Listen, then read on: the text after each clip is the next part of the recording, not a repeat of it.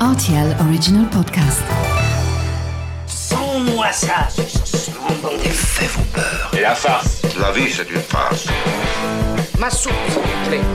Ça tord les chocolates. Mon scarpe, mon germe-là Mais combien de fois je dois vous dire que c'est susceptible, l'aubergine?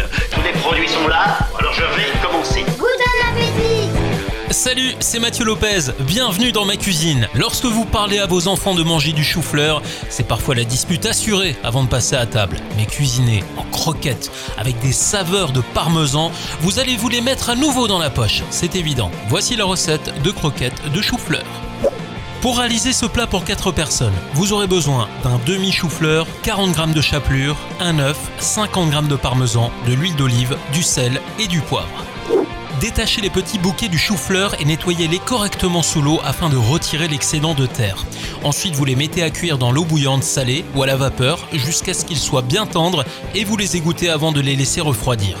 Dans un petit saladier, vous écrasez le chou-fleur à l'aide d'un presse-purée et vous ajoutez le parmesan avec un peu de chapelure.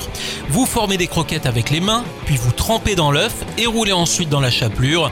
Sur une plaque de four, vous déposez une feuille de papier sulfurisé, puis vous badigeonnez d'huile d'olive en surface. Pour terminer, vous déposez ces croquettes et vous enfournez à 180 degrés pendant une vingtaine de minutes jusqu'à ce qu'elles soient bien dorées et croquantes en surface.